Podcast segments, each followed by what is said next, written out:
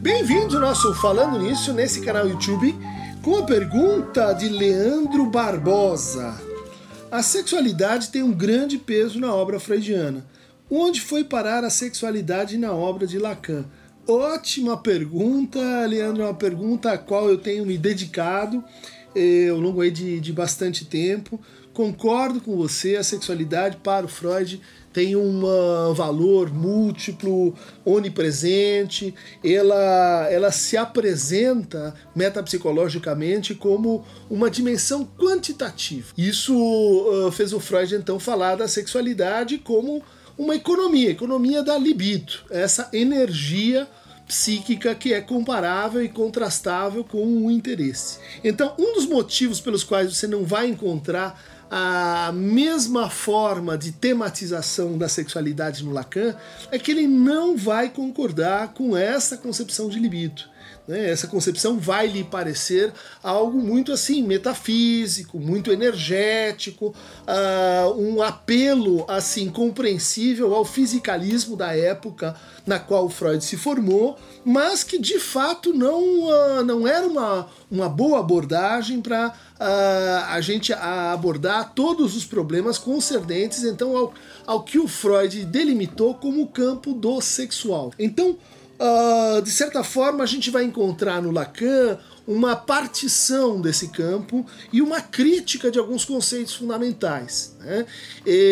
a partição uh, se refere, por exemplo, ao desenvolvimento dentro da teoria da sexualidade eh, do que a gente poderia chamar assim de uma teoria da satisfação, uma teoria do prazer e uma teoria do gozo que vão uh, se trançando ao longo da obra lacaniana. Então vamos pensar assim: o Freud falava do inconsciente como o quê? Como o sexual, o infantil e o recalcado. São as três dimensões do inconsciente. O recalcado, Lacan vai pensar a partir da lógica das negações, da dialética, né, do vazio, das figuras do negativo. Ah, o infantil vai ser pensado com a noção de estrutura a estrutura de parentesco, a estrutura eh, de linguagem, a estrutura das trocas simbólicas. E o sexual? Como é que ele vai entrar no pensamento do Lacan? A pode dizer então que a, a eh, reflexão maior dele vai ser sobre a noção de pulsão. Então, a gente já divide as coisas. Você tem a pulsão sexual, você tem Eros, e você tem a pulsão de morte, você tem Thanatos. Para Lacan, só há uma pulsão e essa pulsão é a pulsão de morte. Portanto, as reflexões sobre a sexualidade acabam subordinadas a uma aceitação muito direta e muito vertical do conceito de pulsão de morte. Mas do que é feito o conceito de pulsão de morte? Basicamente do conceito de repetição. Vida Wiederholungsfang um retorno compulsório, coercitivo a modalidades anteriores, a traços mnêmicos de satisfação. Olha lá, satisfação. Nesse ponto, o Lacan pega a ideia de retorno, pega a ideia de repetição e diz: olha, o que o, o, o Freud está querendo articular aqui em torno da sexualidade é uma teoria do reconhecimento, né? é uma teoria do desejo. E aí ele vai trazer para a psicanálise eh, de forma contundente essa noção que estava no Freud, mas ela não era uma noção tão decisiva assim. No Lacan ela se torna. Quer dizer, a sexualidade é, é essa troca determinada por regras eh, envolvendo o desejo como o desejo do outro. Né? O meu desejo de possuir de obter, de encontrar, de fazer frente ao desejo do outro. Então, o que há de sexual aí, o que há de prazer, o que há de satisfação, passa justamente por esses momentos de encontro, de desencontro, de retorno, de repetição, né, que vão marcar o desejo como esse movimento em torno da falta, né, como o, essa articulação em torno de uma, de uma fantasia. Mas então, se o problema da sexualidade vai se tornar, então, uh, como é que a gente se satisfaz? Né? Satis quer dizer o bastante. Quando é que a gente para? Por que, que a gente para? Né? Quando é suficiente? Resposta do Lacan. Ah, porque nesse processo do desejo que está em jogo na sexualidade, a sexualidade ela é composta basicamente pela, pelo desejo, pelo entranhamento do desejo. A gente tem esses momentos em que o desejo se excede em que, em que algo no desejo não é apreendido, algo no desejo escapa, há um resíduo desse trabalho do desejo. Esse resíduo então é chamado de gozo.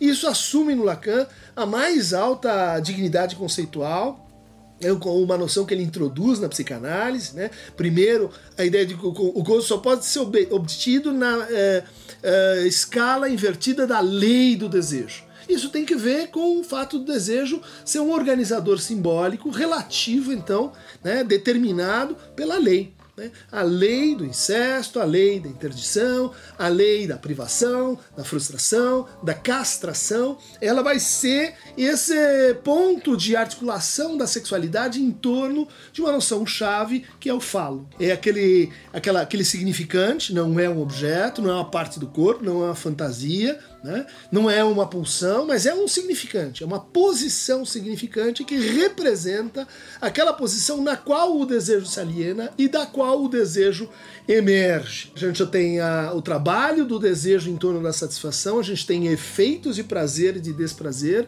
e a gente tem esse a mais do princípio do prazer, essa repetição, esse excesso e ao mesmo tempo esse resíduo chamado gozo, e isso vai estar tá, então traduzindo no universo lacaniano o que o Freud chamava de sexualidade. É muito importante, por exemplo, levar é, em conta que no seminário 7 é, o Lacan vai começar lendo um dos textos mais é, econômicos, né, mais quantitativos do Freud, que é o projeto de psicologia científica para neurólogos, onde ele descreve os neurônios e o funcionamento assim, quase que cerebral e quantitativo do aparelho psíquico.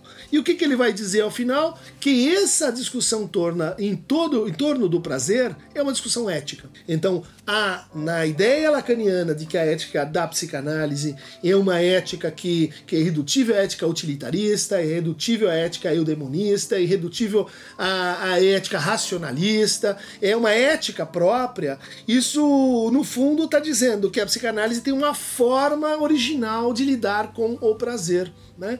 que não é justamente nem demonizando, nem tornando ele patológico, nem tornando ele, aí em resposta à crítica de Foucault, a verdade essencial da nossa vida e do nosso ser. Então temos aí eh, a satisfação como campo de alienação do desejo na demanda, do desejo na demanda e na necessidade, das voltas da demanda. A gente tem o prazer como o campo uh, que forma a, a ética e as relações intersubjetivas, e a gente tem o gozo, onde o Lacan vai introduzir então a noção de objeto A. Né? Mais à frente, lá no seminário 17, ele vai dar uma resposta direta a esse problema e dizer assim: olha, a tal da economia libidinal uh, que o Freud pensava, né, uh, com seus três, uh, três faces da metapsicologia, né, tópica, os lugares, a dinâmica dos conflitos e a econômica das quantidades. Então ele diz, seminário 17, que ele vai substituir essa economia baseada na energia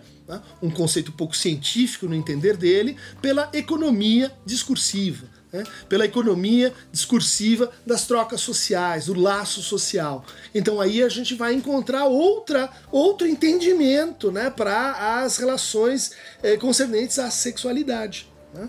uh, o discurso do mestre, o discurso uh, do histérica, uh, o discurso do analista, o discurso eh, universitário, são todas formas, né, aqueles aparelhos de gozo para lidar com a sexualidade, com aquilo que, no fundo, escapa, vem em excesso, se repete, não pode ser reconhecido e que move o nosso ser. Por hoje é só. Para mais fragmentos sexuais, erotológicos, maníacos e perversos, aliás, né?